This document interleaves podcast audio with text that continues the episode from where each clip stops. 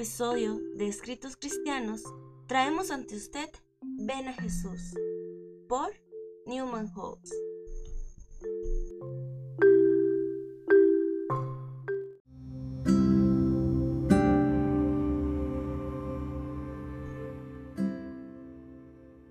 Ven a Jesús. Escucha, querido compañero pecador, Dios te habla. El Padre dice, ven. El Hijo dice, ven. El Espíritu Santo dice, ven. Muchos pecadores pobres que han aceptado el llamado se unen y dicen, ven a Jesús. Cuando estuvo en la tierra, lleno de piedad por los sufrimientos y pecado de los hombres, Jesús dijo con ternura, venid a mí todos los que estáis trabajados y cargados, y yo os haré descansar. ¿Estás cargado de culpa? Oh, entonces ven a Jesús y encontrarás descanso. Quizá no te sientas pecador, al menos crees que no eres peor que otros, pero mejor que muchos. No eres un borracho o un ladrón o un adúltero sino que lees la Biblia y asistes a la casa de Dios. Pero, ¿has obedecido todos los mandamientos? ¿Siempre has sido sobrio, honesto, indulgente, amable? ¿Nunca has sido atraído al orgullo, a la malicia, a la ira, al engaño o a la lujuria? Dios requiere pureza de corazón, así como también conducta externa y conoce todos nuestros pensamientos. ¿Alguna vez has apreciado la idea del pecado en tu corazón? El mayor mandamiento es amar al Señor nuestro Dios con toda nuestra fuerza, mente y corazón. ¿Siempre has hecho esto? ¿Sabes que has pecado miles de veces? ¿Has vivido para ti mismo? Has buscado la aprobación del hombre, pero Dios no ha estado en todos tus pensamientos. La Biblia nos dice que si un hombre dice que no tiene pecado, se engaña a sí mismo. No hay justo ni a uno. Todos pecaron y están destituidos de la gloria de Dios. Eres un pecador. Enorme culpa cuelga de ti. En el libro de Dios todos tus pecados están escritos no puedes deshacerte de ellos. Si fueras a trabajar durante miles de años, no podrías expiar lo más mínimo. Pero hay perdón, libre, pleno, eterno para los culpables. Jesús tiene perdón para ti comprado con su propia sangre. Ven a Jesucristo para obtener esto. La Biblia dice que Dios está irado contra el impío todos los días.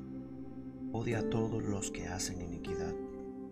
¿Y no tiene Dios mucho motivo para estar enojado contigo? Él dio y preserva tu vida y otorga todas tus comodidades. Sin embargo, lo olvidas. Él te ha dicho sus mandamientos.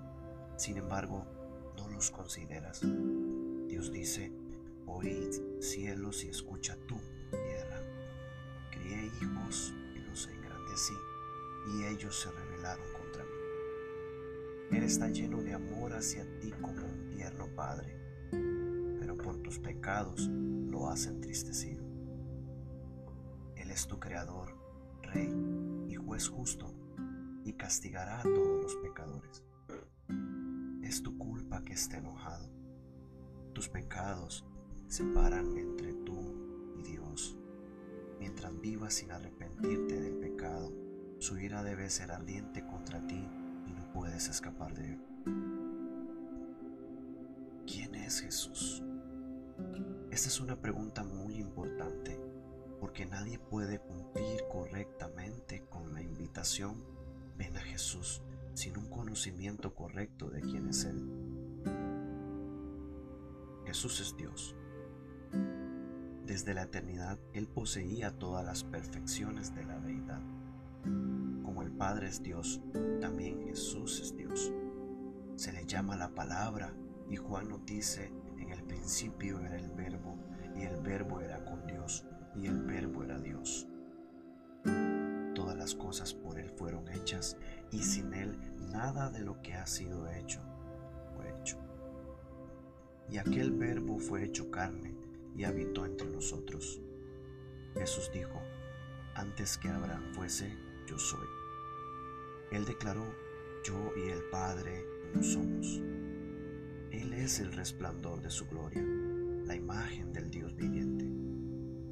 Él es el mismo ayer y hoy y por los siglos, y en Él habita corporalmente toda la plenitud de la deidad. Jesús es Dios y es perfecto en poder, sabiduría y bondad. No hay nada que Él no pueda hacer. Él nunca puede cambiar, nunca será infiel a sus promesas. Ahora, es el Salvador que necesitas. ¿Quién es tan poderoso como Jesús? Todo lo que Dios puede hacer, Él lo puede hacer. No hay dificultades, peligros o enemigos que no pueda vencer. Cualquiera que sea tu debilidad, su fuerza es suficiente. Si Dios es por nosotros, ¿quién puede estar en contra de nosotros? Con tal Salvador no podemos perecer puede también salvar perpetuamente a los que por Él se acercan a Dios. Jesús es hombre. Esto es tan cierto como el que Él es Dios, porque de tal manera amó Dios al mundo que ha dado a su Hijo unigénito. Y Jesús, aunque igual a Dios, tomó sobre Él la forma de un siervo hecho semejante a los hombres y fue en la condición de hombre él era hombre de dolores y se llamó a sí mismo Hijo del Hombre. Se hizo hombre para obedecer la ley que habíamos violado y sufrir en nuestro castigo. No necesitas tenerle miedo. Él es un hombre, tu hermano. Él es el Dios poderoso capaz de salvarte, pero también es el hombre de dolores, lleno de simpatía y amor. Él conoce y se compadece de todas tus debilidades flaquezas y miedos. Oh, no trates con indiferencia a un amigo tan amoroso. Escúchalo a él. Deja que tu corazón sea tocado por su ternura. Confía en sus promesas. Ven a Jesús de inmediato. Confía en Él como tu Salvador y obedécelo como tu Rey. Él será para ti el amigo que se acerca más que un. Jesús es Salvador de los pecadores. Palabra fiel y digna de ser recibida por todos. Que Cristo Jesús vino al mundo para salvar a los pecadores, de los cuales yo soy el primero.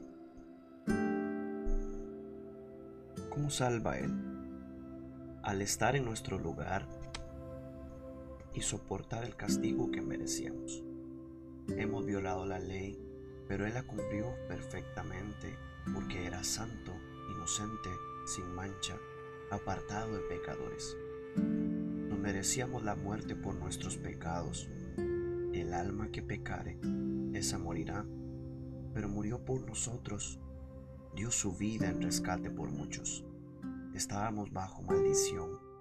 Maldito todo aquel que no permaneciera en todas las cosas escritas en el libro de la ley para hacerlas. Pero fue hecho por nosotros maldición el herido fue por nuestras rebeliones, molido por nuestros pecados, y por su llaga fuimos nosotros curados. Él llevó por nuestros pecados en su cuerpo sobre el madero. Es por esto que se hizo hombre, fue despreciado y desechado, varón de dolores, experimentado en quebranto. Él sufrió nuestros dolores, es por eso que sufrió la tentación gimió en Getsemaní, en su agonía, sudó grandes gotas de sangre, fue azotado, escupido, coronado con espinas y clavado en la cruz. Éramos esclavos y vino a liberarnos. El precio que pagó fue su propia sangre. Y ahora que ha regresado a su gloria en el cielo, vive para salvarnos. Él nos cuida, nos habla por su palabra y por su espíritu escucha nuestras oraciones, aboga por nuestra causa nos ayuda en nuestra debilidad y siempre vive para interceder por nosotros.